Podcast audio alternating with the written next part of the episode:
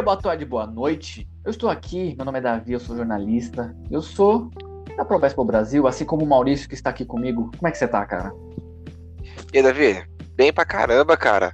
É, aproveitando aí finalzinho de NBA e conversar um pouquinho sobre finais de conferência, que esse ano a gente vai ter, eu acho que vai ter um time que nunca ganhou título ganhando, hein? Tô achando, viu? É isso aí, os playoffs eles estão pegando fogo e você que está escutando, se você ainda não nos segue, nos siga no Instagram, arroba e no Twitter, que é arroba. E hoje nós vamos falar das, das, disputas que nós temos aqui nas finais de conferência entre Atlanta Hawks, Milwaukee Bucks e Phoenix Suns e Los Angeles Clippers. É uma, é uma final de conferência, né? Essas finais de conferência. De, é de uma maneira que a gente nunca esperou que acabar, porque a gente, todo mundo falava que Lakers e Nets, inclusive, inclusive a gente, que Lakers e Nets iam estar nas finais, mas teve muita contusão, jogador saindo de, de, de franquia, que se juntando a Brooklyn Nets, a outras franquias, e agora a gente tem esse quarteto que vai estar tá sendo muito bom para a NBA, porque novos mercados vão se abrir independente de quem ganhe, porque Phoenix ganhando vai ajudar, Milwaukee Bucks ganhando vai ajudar, Atlanta Hawks e Clippers ganhando também vão ajudar o mercado da NBA. E a gente vai falar aqui um pouco sobre as disputas dessas finais de conferência e quem a gente acha que vai ganhar cada final. E aí eu já mando a bola pro meu amigo Maurício para perguntar, cara. Entre Milwaukee Bucks e Atlanta Hawks, quem você acha que vai ganhar e por quê? Cara, meu, que pergunta terrível de responder, hein, bicho? É... Primeiro tem que dar um contexto das duas equipes, né? A gente tem é, o Milwaukee Bucks que já vem batendo na trave, né? É, tem o Grego aí com dois MVP de temporada regular, é, ainda que estava sofrendo bastante para chegar numa final de conferência. É, e enfim, chegou agora nessa temporada. Estamos em junho de 2021 e o Grego tá sim nas finais de conferência. E na minha opinião, com o melhor time em torno dele, né? Com o melhor elenco em torno dele, adições para essa temporada e para as temporadas passadas, é, principalmente da última, foram muito boas. A gente tem um time bem consistente, um time bem interessante e praticamente é, formado para ter o Giannis aí como cara principal né, do elenco. É, destaco aí, só para a gente fazer um contexto. É, Drew Holiday como uma excelente contratação, cara que já é experiente, tem 30 anos e já tem experiência em playoff, é um cara que já jogou bastante basquete e tem como contribuir. Outra é, adição para o elenco, PJ Tucker, 35 anos, veteranaço, veter, veteranaço, se é que essa palavra existe, um cara muito veterano, e um cara que contribui muito defensivamente, mentalidade, é, pegada do time, e a gente viu isso ele marcando Duran e outros jogadores do Brooklyn, né? Então esse contexto desse time é, do, do Milwaukee Bucks é muito interessante, para mim é o time mais é, é, o elenco do, do Bucks mais preparado aí para as finais de conferência. E pelo outro lado a gente tem o Atlanta, um, um elenco, um grupo bem jovem, bem jovem. É, entre os assim, entre os caras que são titulares com mais frequência, a gente tem Trey Young com 22 anos, Bogdanovich com 28, Clint Capela 26, John Collins 23 e às vezes a gente tem o, o Kevin Huter com 22 anos de titular, às vezes a gente tem o DeAndre Hunter, apesar de não ter jogado nos últimos jogos, né? É, com 23 anos de idade. E, e você vê que é um elenco bem, bem jovem e com novas experiências na, na temporada.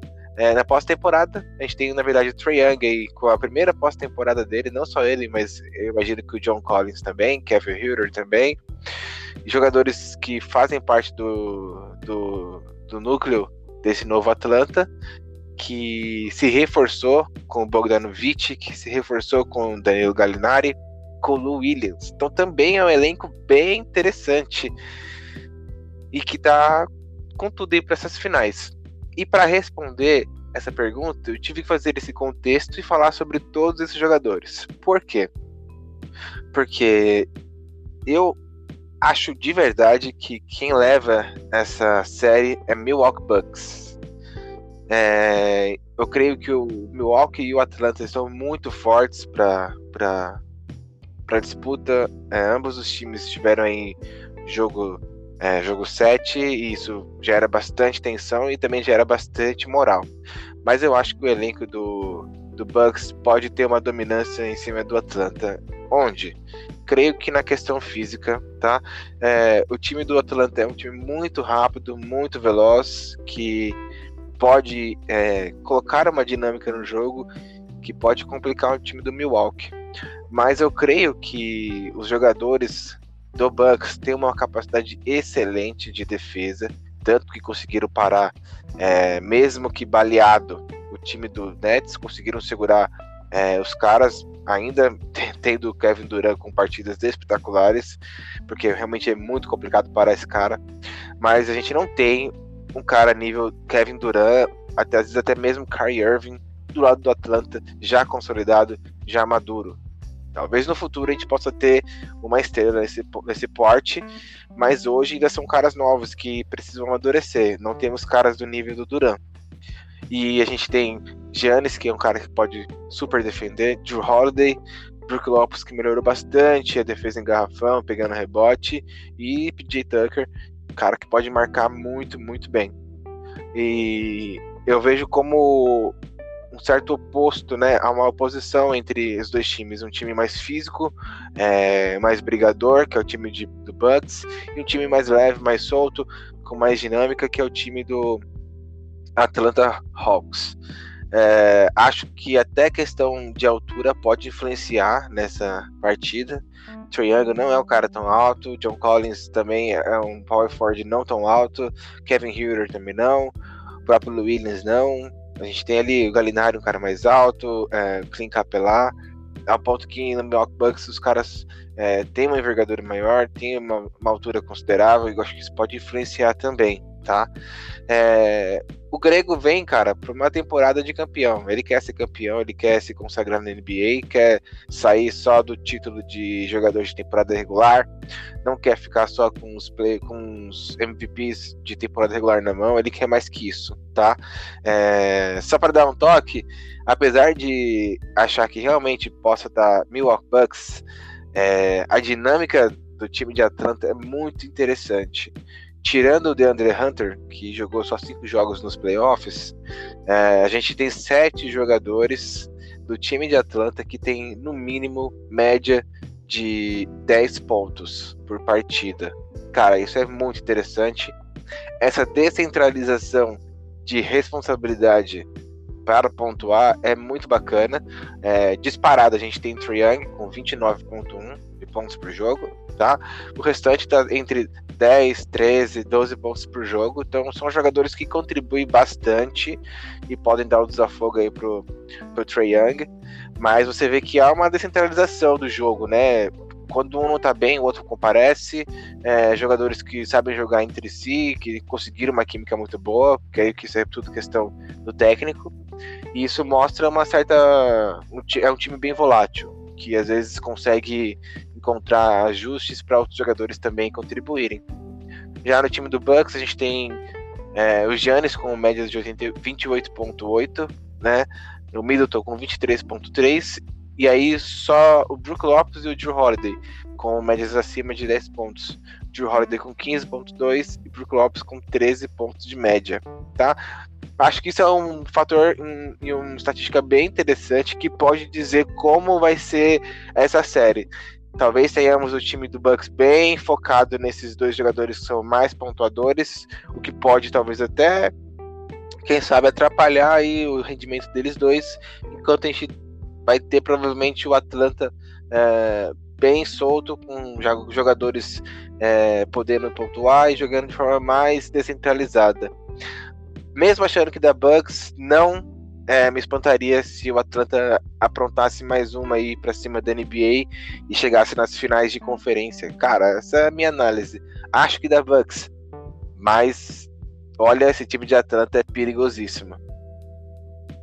É isso aí, o time do, do Atlanta Hawks ele já superou as expectativas que a gente tinha na temporada, na questão deles, né? Então, eu, ao meu ver, eles já ganharam muito a temporada dele já é um sucesso, independente se eles forem para as finais ou não. É, porque eu acho que isso vai acontecer. Para mim, eu acho que eles não vão para as finais, porque eu também concordo que o Milwaukee Bucks vai vencer é, essa série por alguns motivos. Primeiro, é, o Atlanta Hawks ele venceu o New York Knicks é, com todo o mérito possível porque eles são o melhor time. Aí eles enfrentaram o Philadelphia 76ers. O Philadelphia é um time melhor do que o Atlanta Hawks. Só por ter ganho a, a série, isso não quer dizer que eles são um, um time melhor. Por, por que, que eles venceram? Primeiro, o Ben Simmons simplesmente teve um lapso psicológico. Ele não conseguiu produzir. Ele não conseguiu produzir, ele não conseguiu produzir. Segundo, Joe Embiid certamente não está a 100% e o Doc Rivers realmente não fez um bom trabalho, uh, porque no jogo 7 ele jogou 10 jogadores na partida, e isso é muito. Isso dá espaço para Atlanta, isso deu espaço para Atlanta e abriu oportunidade, abriu o leque de, de cesta para eles e eles foram lá e meteram. É, em contrapartida, o que me deixa mais confortável frente ao Atlanta Hawks é que mesmo o Trae Young jogando contra um dos melhores times defensivos da liga, com o Joel Embiid, com Danny Green, com Buzz Harris e Ben Simmons, é, é discutivelmente o melhor defensor da, da, NBA, ele conseguiu colocar 29 pontos né, por média nessa série. Então, é absurdo o que o Trae Young fez em sete partidas. E aí que essa questão das sete partidas também me deixa bem assim, porque com o Philadelphia capengando, sem vontade, porque o Atlanta Hawks venceu porque teve mais vontade, e era um time mais é, organizado, o técnico Nate McMillan, cara, você é o cara, sério, de verdade, esse cara faz, uma, faz ajustes muito precisos durante a série, durante as partidas, que dão resultado, mas eu não acredito que isso vai funcionar tanto contra o Milwaukee Bucks, por quê?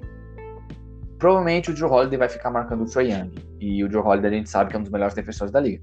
O Chris Middleton vai ficar forçando, por exemplo, o Bogdan Bogdanovic, que na última série ele só acertou 14 bolas de 3 em 50 tentativas. Isso é 28%. Para um cara que é conhecido pelo arremesso, isso é muito pouco. E a defesa do Philadelphia 76 nem estava tão agressiva para ele perder tanta oportunidade assim. Já a defesa do Milwaukee Bucks, a gente já viu o que, que eles podem fazer. O Joe Harris simplesmente colapsou contra o né, contra o Milwaukee Bucks, com o PJ Tucker forçando a barra no, no KD, conseguindo roubar várias bolas, o Joe Holiday também fazendo isso. O Ian Antetokounmpo que dispensa apresentações defensivamente, jogador defensivo do ano, e consegue marcar praticamente todo mundo. Então, eu quero ver como é que eles vão fazer essas, dro essas drobas, drobas, ó, essas dobras no, no Trey Young, porque ele vai ser o condutor. Ele vai ter que jogar 40 minutos por partida para esse time ter alguma chance. E pelo lado do Milwaukee Bucks, a gente tem o Ian Antetokounmpo que está fazendo a melhor campanha de playoffs da carreira dele. Ele já está com 11 partidas nesse playoffs, que é a segunda maior da sua carreira. Em 2019 ele jogou 15 jogos e teve 25 pontos por partida, 12 rebotes e 5 assistências.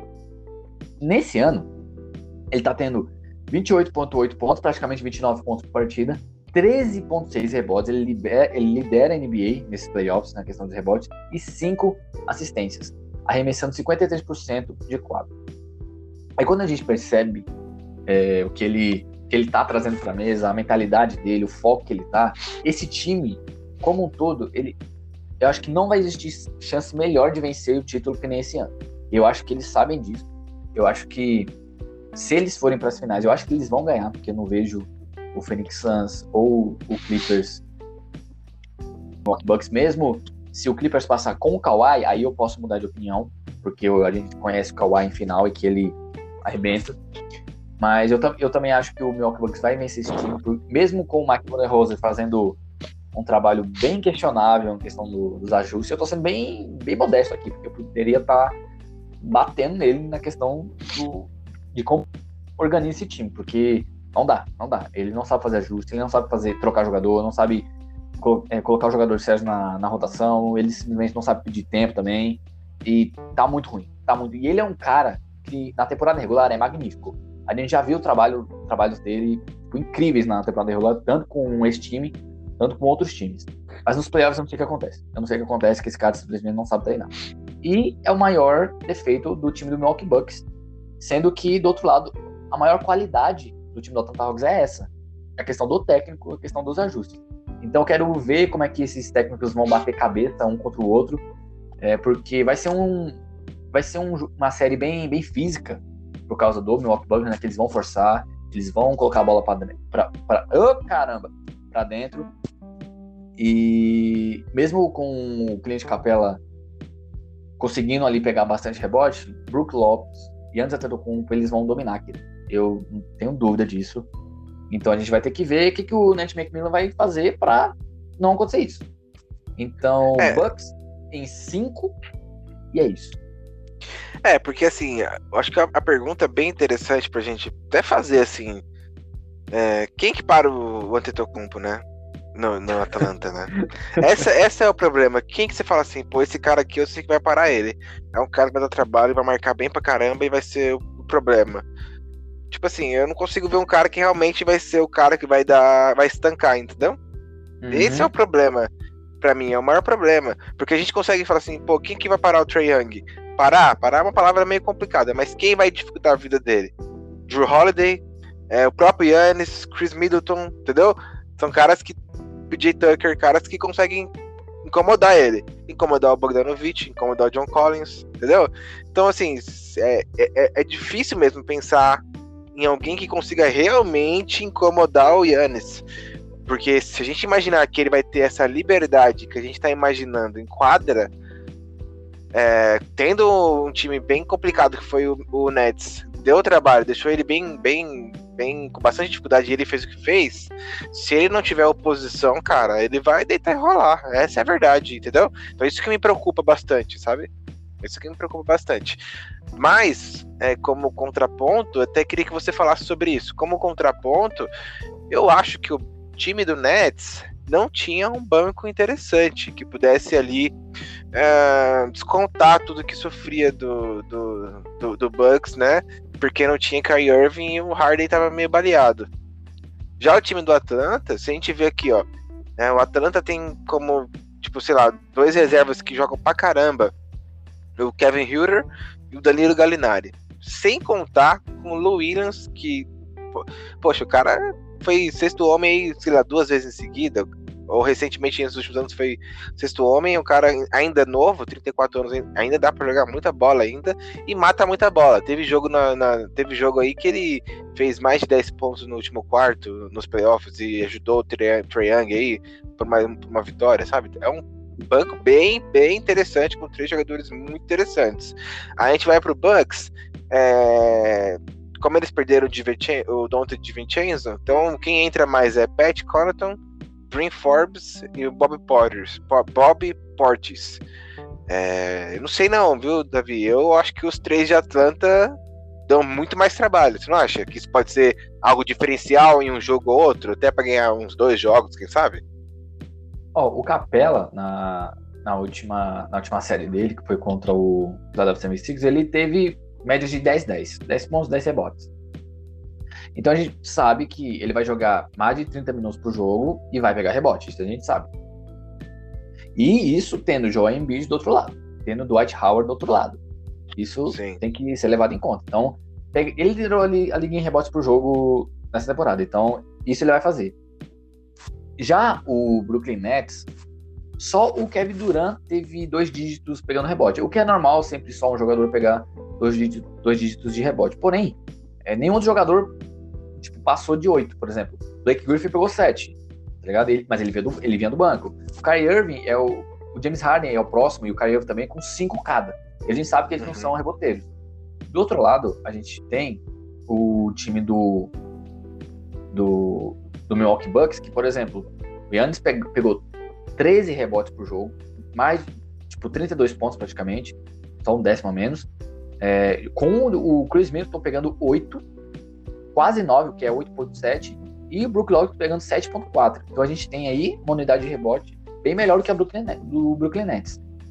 E é a mesma coisa que eu vejo, cara, com o time do, do Atlanta Hawks, porque é, a gente tem o Clint Capela com 10, porém com um adendo do John Collins, que também tem 10 rebotes. Entendeu? Uhum. Então, são dois jogadores que sozinhos conseguiram 20 rebotes. Com o Dwight Howard, com o Joel Embiid no, no outro time. Então isso é relevante. Só que e o Ben Simmons assim, também, né? É, e o Ben Simmons também, deixa eu ver aqui quanto, quanto ele teve. Querendo ou não, ele pega rebote pra caramba também, poxa. É. Eu não sei pegou... na série, mas ele costuma pegar. Sim, ó. O Toba... ó, tem o Tobias Harris também, que pegou 7 rebotes por jogo. O João Embiid pegou 12.7 e o Ben Simmons pegou 6 rebotes por jogo. Sim. Dwight Howard, mesmo jogando 9 minutos por partida, pegou quase 6 rebotes por jogo. Então, é um time reboteiro. Que eles conseguiram vencer em 7 partidas. E esse também é a minha preocupação, porque se com um Philadelphia 76ers capengando desse jeito, o Atlanta Hawks foi a 7 partidas, com o Milwaukee Bucks saudável, como é que vai ser? Entendeu? É, essa é a minha grande dúvida. Mas eu, eu também acho que o Yannis, ele, ele vai dominar. E eu, eu acho que eu vou, eu vou. O que a gente vai ver dele é, por exemplo, se ele vê que o garrafão tá muito congestionado, ele tem Chris Middleton, ele tem Joe Holiday, ele tem BJ Tucker, os três conseguem meter bola no perímetro. Mas você acha que o. Desculpa, você acha que. Desculpa, eu achei que você tinha terminado. Mas você acha que o banco do Atlanta pode ser uma surpresa, você acha que não é para tudo isso? Em comparação ao banco do Bucks, o que os caras desempenharam até contra o Brooklyn Nets, que era um banco bem inferior ao banco de Atlanta. Por mais que uh, o Brown tenha pego rebote, é, o rapaz que veio da, da Europa, não lembro o nome dele, que também teve boas partidas. Mike James. Você acha que. Isso, Mike James. Você acha que. Eu, eu, tenho a impressão de que esse núcleo de Atlanta. Eu sei que a rotação provavelmente vai ficar com ou a presença do Giannis, ou a presença do, do Middleton, ou até do Drew Holiday. Não vai ser só os bancários. Mas não sei, cara. Eu tenho a impressão de que o banco do Atlanta pode ser uma chave interessante, cara. Cara, eu acho que o principal nome do banco do, do Atlanta vai ser o Danilo Gallinari. Ele, mesmo vindo do banco, teve 26 minutos de média na, na, na última série, metendo quase 15 pontos e 44% do perímetro. Eu, esse Nossa. cara, ele, eu acho que ele vai conseguir ter uma consistência, porque a defesa do Bucks, mesmo, mesmo sendo melhor do que a do Philadelphia, é muito parecida. Então eu acho uhum. que essa adição dele no banco vai ajudar muito. Só que eu acho que caras como o John Collins, por exemplo, não vai ter tipo, tanto impacto que eles tiveram no, na, última, na última série. Porque eu vejo a defesa é, no interior do Milwaukee Bucks mais. Não, não, não mais versátil, mas eu acho que eles são mais consistentes, eu acho que eles são mais sólidos, porque o Brook Lopes ali, hoje, hoje, ele é o melhor defensor do que o Dwight Howard, por exemplo. O Dwight Howard, ele é, ele é muito. Eu não, eu não gosto dessa palavra, mas ele é muito burro. Ele é muito burro.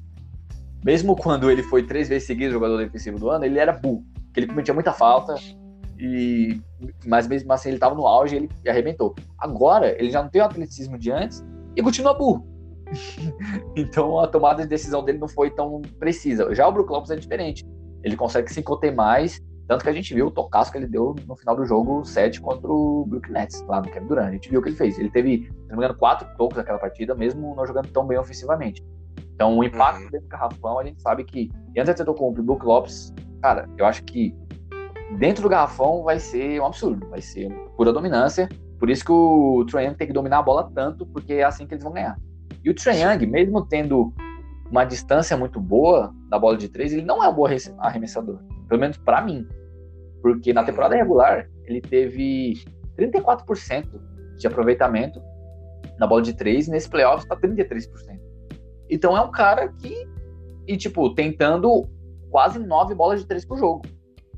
Uhum. Então, isso preocupa. Isso preocupa porque, claro, não vai deixar ele livre também, né? Porque se deixar ele livre, ele acerta. Só que com o Milwaukee esforçando mais aí do Triangle, eu acho que essa média de aproveitamento vai continuar ou diminuir, ou realmente o Triangle ele tem, tomou alguma coisa essa temporada e vai vencer. Eu não sei. Pelo que tudo indica, o Milwaukee Bucks vai ganhar. É isso. Acho que de Milwaukee, Milwaukee já foi, né? Milwaukee e Atlanta, né? Então a gente é. vê finais de finais de NBA com o Bucks do lado leste, né? E aí fica pra gente então trocar uma ideia sobre a final de conferência oeste. A gente tem de um lado Clippers, é, um Clippers sem o seu jogador com mais impacto em quadra, né? Kawhi Leonard tá fora aí por causa do joelho. Pelo que eu tenho visto nas notícias, é, não falaram que ele estava fora do jogo de hoje. Sim. Assim como o Chris Paul fora do jogo de hoje. Não tô com a impressão de que não descartaram nenhum dos dois da série. Então, o que a gente sabe é que Kawhi tá fora hoje. E pelo lado do Suns, outro finalista da Conferência Oeste, tá fora hoje Chris Paul. Então, também aparentemente não sabemos se Chris Paul está fora da série ou se está fora é, só do jogo de hoje. Então, ficamos nessa. De um lado Clippers sem Kawhi, do outro lado Chris Paul fora, Suns sem o seu armador. É, me fala, o que, que você, o que, que você sente de não ter esses dois jogadores que são os principais dos times que estão na finais, nas finais? E qual que é a sua projeção é, caso eles não votem? Quem que leva? E se voltar os dois, quem que leva? São três perguntas, vamos lá.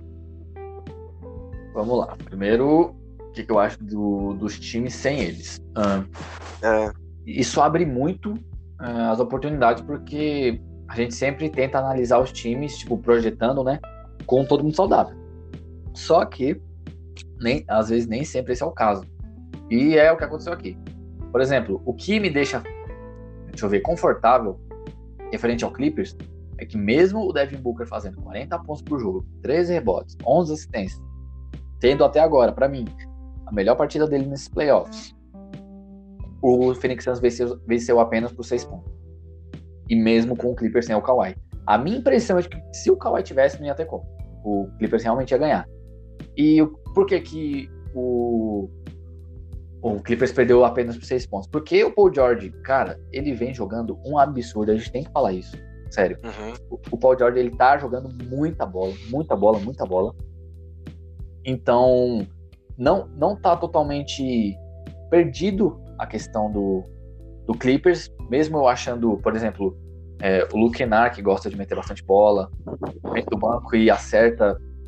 É, do Rondo, que na última série ele jogou apenas 14 minutos por jogo. Tudo bem, ele jogou só três partidas né, contra o Utah Jazz, porque até meio que não precisou. E lembrando que as duas últimas partidas eles estavam sem o Kawhi e venceram, com o Paul George tendo 29 pontos de média nessa série, sendo jogador com a média maior de pontos, até maior do que a do Kawhi nos quatro jogos que o Kawhi jogou.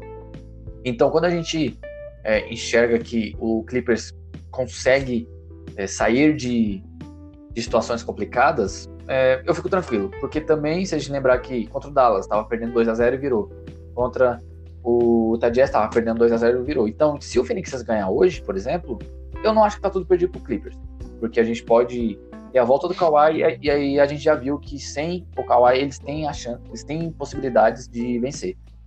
E todo o crédito, não todo, né, mas grande crédito para mim ao Tyloo, que tá fazendo um trabalho extraordinário com os Los Angeles Clippers. Simplesmente absurdo o que ele tá fazendo. Um cara que sabe motivar seu time, que sabe fazer ajuste, que consegue é, sentir como é que o jogo tá e conseguir fazer ajuste dentro do jogo. Isso impacta muito no resultado da partida. Então, porque teve momentos nessa primeira partida entre Phoenix Suns e Clippers que estavam colados, cara. Então, completamente absurdo. Já pelo lado do Phoenix Suns, é, eu, eu, eu, até, até falei para você em off que o que me preocupa neles é que jogaram contra o Lakers totalmente estourado. É, contra o Davis estourado, que jogou grande parte da, da série, com o LeBron James estourado também. Então, isso impactou muito no resultado da, da série quando a gente percebe que em certo momento o Phoenix Suns abria 30 de vantagem pro Lakers, que era o melhor time defensivo da temporada regular, a gente já percebe que eles não estavam normais. Aí eles enfrentaram o Denver Nuggets sem Jamal Murray, que já não é um bom time defensivo. Foi 4 a 0 na lata e fizeram o trabalho deles, está tudo bem.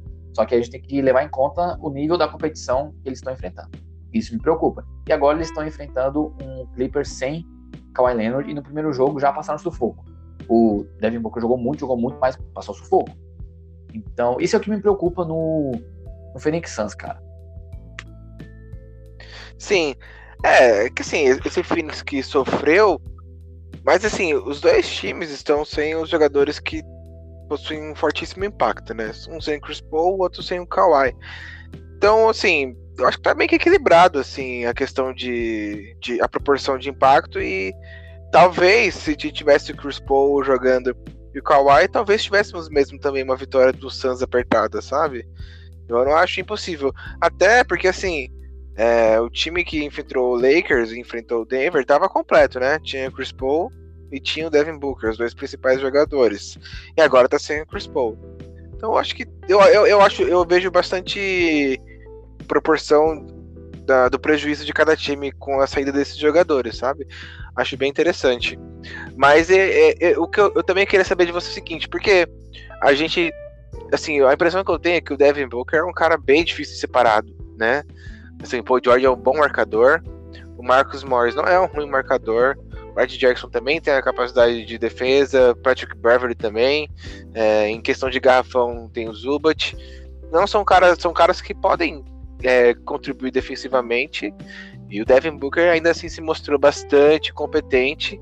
E eu queria fazer um destaque também para o DeAndre Ayton, também muito competente é, na pontuação. E daí você distribui o restante para o Michael, Michael, Michael Bridges, o Jay, o Jay Crowder e até o Cameron Payne contribuindo bastante. E eu senti que faltou uma resposta para eles dois, sabe? Do, do, do, Clippers. Sim, não foi muito fácil a vitória, foi acirrada. Mas você não sentiu que faltou talvez uma resposta para eles dois? Eu senti o Zubat um pouco omisso. É, o Kansas entrou, mas talvez não seja esse cara. Não sei, você acha que, que o fator de não ter alguém que realmente possa atrapalhar o Aiton e o fato do Booker ser genial pode ser caso não voltem os dois principais, o fator que vai gerar a vitória do Suns, não sei, cara. Tô com essa impressão. Tô com a impressão de que esses dois vão dominar essa série, viu? Ó, oh, se o Kawhi não voltar, para mim, o Devin Booker vai fazer mais de 30 todo jogo. Eu tô falando sério, tô falando sério, porque, tipo assim. Complicado, né? É, o Patrick Beverly, ele é, ele, ele é um bom defensor, só que ele é mais estabanado do que tudo. Ele é pequeno. Devin Booker consegue meter bola de média distância na cabeça dele fácil. Aí a gente coloca, sei lá, o Red Jackson para marcar ele. Não vai dar certo, porque o Red Jackson, mesmo sendo um ótimo jogador, tendo 17 pontos nesse, nessa campanha de playoff do Clippers, não é um bom defensor. O Marcus Morris consegue, é um bom jogador no ataque, tem físico na defesa, só que não tem habilidade para marcar o Devin Booker. O Batum nem se fala. E o Paul, o Paul George consegue marcar o é, Devin Booker. Só que o problema é que ele não vai conseguir marcar o Devin Booker 48 minutos por jogo. Não vai. Uhum. Entendeu? E ele tem 30 anos também. Então isso tem que levar em conta. E o Devin Booker tem o quê? 24. O que... É isso mesmo. É isso mesmo. então, tipo, seis anos a menos. E jogando mais minutos, com mais fôlego no primeiro. Na primeira campanha dele de playoffs. Então, cara, para mim ele vai meter mais de 30 pontos toda a partida. Tanto que nessa campanha de playoffs, em 11 partidas, ele está com 29 pontos de média. Então, pelo isso menos mesmo. isso ele vai meter. É o que a gente tem que esperar. Então, quando a gente olha, cara, essa é, essa disputa que não é muito favorável pro Clippers, não. Tipo, eu acho até não justo a palavra, mas eu vou falar justo, eu acho até justo não ter o Chris Paul e não ter o Kawhi Leonard, porque se tivesse o Chris Paul e não tivesse o Kawhi Leonard, ou ao contrário, ia ficar muito desigual. Ia ficar muito desigual. E acho que a série até acabaria mais rápido. Tipo, se o Kawhi tivesse saudável e o Chris Paul não, o Clippers ia ganhar para mim. Se o Chris Paul tivesse uhum. saudável e o Kawhi não, o Suns ia ganhar para mim. Então, equi equilibrou bastante. E você falou um ponto legal, o Durant Ayton. Quem, tipo, o Zubat, ele. Eu acho que ele consegue fazer um trabalho decente. Não uhum. bom, mas um trabalho decente defendendo o garrafão. Só que o uhum. Ayton, cara, ele, ele conseguiu dominar o Anthony Davis, tipo, no primeiro jogo. Se Sim. ele consegue dominar o Anthony Davis em um jogo, ele consegue dominar o Zubat uma série inteira. É, é verdade. Entendeu? Então, essa é a minha, a minha questão. A gente também não sabe se Playoff Rondo vai aparecer. Ele tá com 34 anos já. Para mim, ele não vai aparecer. Tipo, ele é muito inteligente, ele pode coordenar muito bem é, o time, só que ele não vai fazer 20 pontos. Eu acho que esse trabalho de, de backup pro Paul George ou pro Kawhi Leonard tá mais pro Red Jackson, porque ele nas últimas partidas ele tá mostrando isso.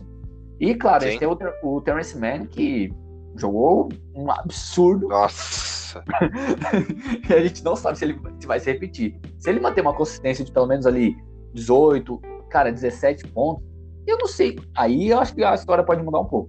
Tirando Sim. isso, cara, é, é Suns e, cara, é difícil, porque a gente não sabe qual é o prazo de volta do. O Chris Paul ele tem um prazo de duas semanas, né, por causa do Covid. O Kawhi ele não sabe. Então, cara, é difícil. Eu acho que o Suns passa, mas se o Kawhi voltar antes, eu não duvido de ter um jogo 7. E, vamos lembrar que o Clippers também tá sem o Ibaka, né? Tá fora da é. temporada. Então, é, eles, ele não, eles não estão saudáveis. Então, o Suns vai passar e é uma preocupação minha, porque ele não, ele não pegou nenhum adversário saudável. E se pegar um Buck saudável, eu acho que pode dar ruim para ele. É isso. Cara, eu vou resumir então as minhas apostas. As minhas apostas. Um, para mim, Phoenix Suns é finalista pelo Oeste e Milwaukee Bucks é finalista pelo Leste. Teremos essa final.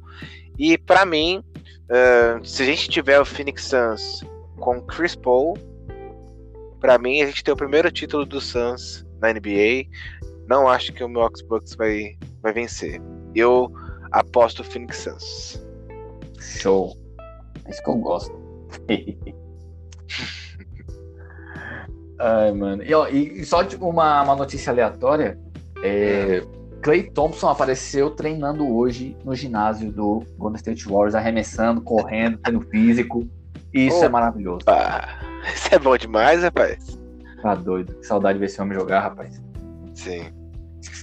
Mas eu acho que é isso, né? Tem mais alguma coisa é adicionar? Na verdade, eu vou adicionar, na verdade, nada. Eu vou é, me despedir da galera.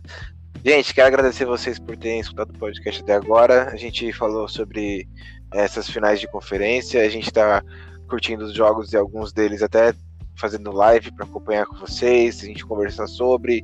Tem muita gente que comenta, a gente pode é, interagir com vocês. E é isso, galera. Aproveitem para assistir esses jogos finais, aproveitar esses times que estão bem, bem interessantes e que podem ter uma final de um. Às vezes pode ter até uma final de times que, que não ganharam título, né? Porque a gente tem o Phoenix Suns e o Clippers, então pode, você pode estar vendo história vendo essas finais. Então, aproveita assim e curte com a gente. E é isso aí, galera. Um abraço para vocês. Tá com você, Davi. É isso aí, galera. Meu Maurício falou. Muito obrigado por ter escutado até aqui. Tamo junto. Até o próximo episódio e tchau.